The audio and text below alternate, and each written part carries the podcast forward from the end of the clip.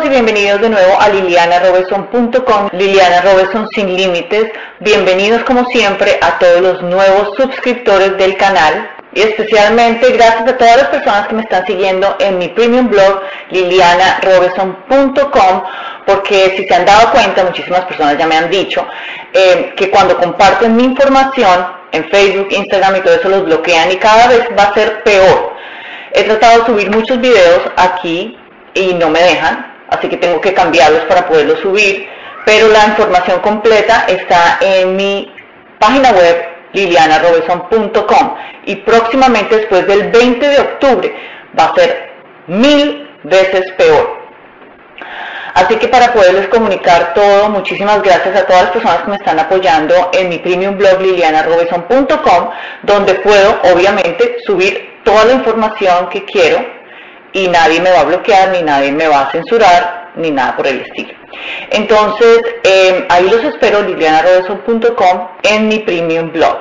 Y hoy pues les traigo un documento de nuevo de la OMS, es un documento desde el 2019, pero como les digo siempre, todo lo tienen planeado, todo lo tienen escondidito, ahí para todo el mundo, pero escondidito, porque eso no lo van a poner en la televisión. Entonces, en este caso, la Organización Mundial de la Salud ahora, como ya lo sabemos, que es el epicentro médico del lobby de la despoblación, ahora considera que la presencia de su hijo en la escuela es prácticamente un consentimiento para vacunar a su hijo. Así como lo oye. La despoblación mediante la vacunación ya sabemos que va a ser parte de la ley y esterilizará, enfermará y enmudecerá a todos los niños en la tierra, excepto a los niños, obviamente, de los miembros del lobby, o sea, de la élite, porque ellos no vacunan a sus hijos. Y aquí como les estoy mostrando este documento de la OMS, y aquí dice las consideraciones de acuerdo al consentimiento para vacunar niños y adolescentes entre los 6 y los 17 años. Así que si usted manda a su hijo al colegio, ya con mandarlo quiere decir que ellos tienen el consentimiento de vacunarlos en el colegio. ¿Cómo le quedó el ojo? Y les voy a leer algunas de las partes del documento. Edad legal del consentimiento. En la mayoría de los sistemas legales de los países, la edad legal de consentimiento tiende a coincidir tiende. ya sabemos que eso lo mandan desde arriba toda la vida. Son 18 años en la mayoría de los países. Eso se deduce, por tanto, que un niño o adolescente en el grupo de edad de 6 a 17 años no puede dar su consentimiento a la vacunación, por lo que normalmente se requiere consentimiento de su padre o tutor legal. En un número creciente de países, la edad del consentimiento para intervenciones médicas se establece debajo de la mayoría de edad. Esto permite a los adolescentes brindar consentimiento para intervenciones específicas como el acceso a los anticonceptivos o las pruebas del VIH. Algunos países han fijado la edad de consentimiento específicamente para permitir vacuna contra el VIH a los 12 años. Y aquí dicen, enfoques comunes para obtener el consentimiento para vacunación. 1. Consentimiento por escrito. 2. Consentimiento verbal. Y 3. Consentimiento implícito. Les leo. 1. Un proceso formal de consentimiento por escrito es utilizado particularmente en ingresos medios y altos países de poblaciones alfabetizadas y una historia más larga de proporcionar vacunación a grupos mayores de 4 años de edad. Este grupo objetivo se puede entregar a través de servicios de salud escolar. Las autoridades sanitarias informan a los padres sobre la vacunación y por escrito. Se requiere el consentimiento de los padres para participar, es decir, dar permiso para el niño mayor o adolescente para ser vacunado. Alternativamente, una forma escrita es utilizada para permitir que los padres expresen su consentimiento o no a la vacunación de su hijo. Esto es conocido como un procedimiento de exclusión voluntaria. Número 2. Consentimiento verbal.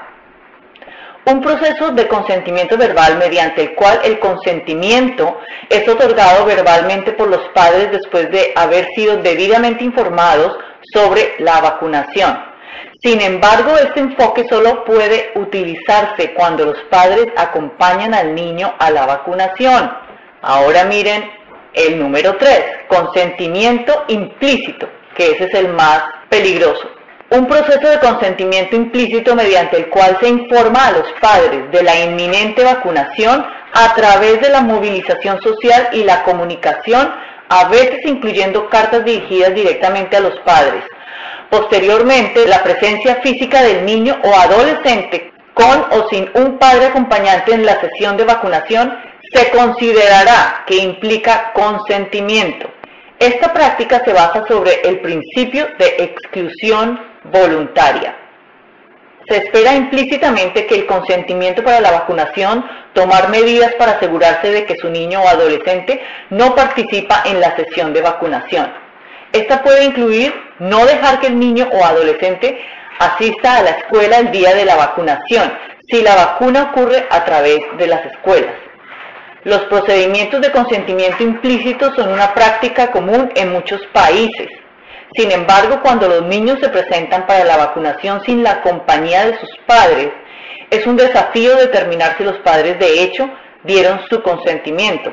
Por tanto, a los países se les anima a adoptar procedimientos que garanticen que los padres han sido informados y acordada la vacunación. Pero dice acá, el enfoque que utilizan diferentes países para tratar el consentimiento ha cambiado y evolucionado en las últimas décadas.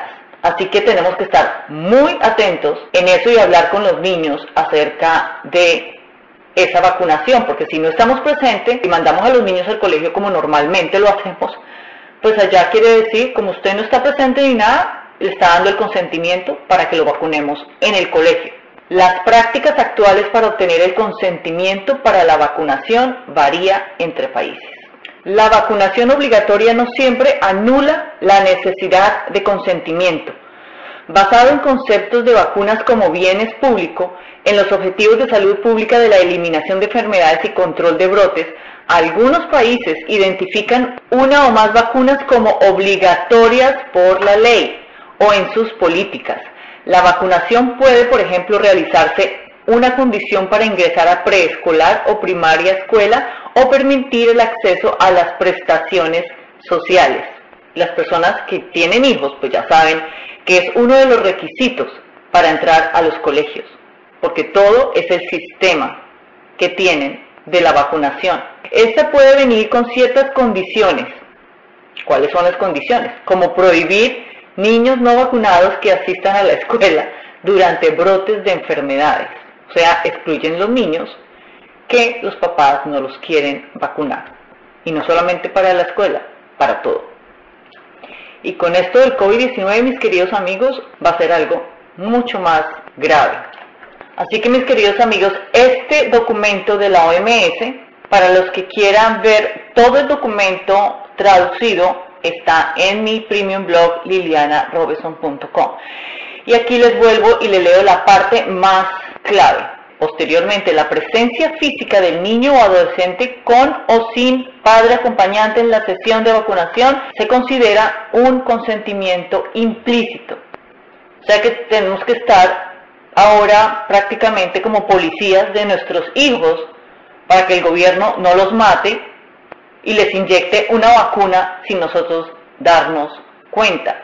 Así que pilas con sus hijos. Tienen que hablar con sus hijos qué es lo que van a hacer, qué es lo que están haciendo en los colegios, porque si lo mandan al colegio, allá lo vacunan, con o sin su consentimiento. Y les voy a decir también por qué.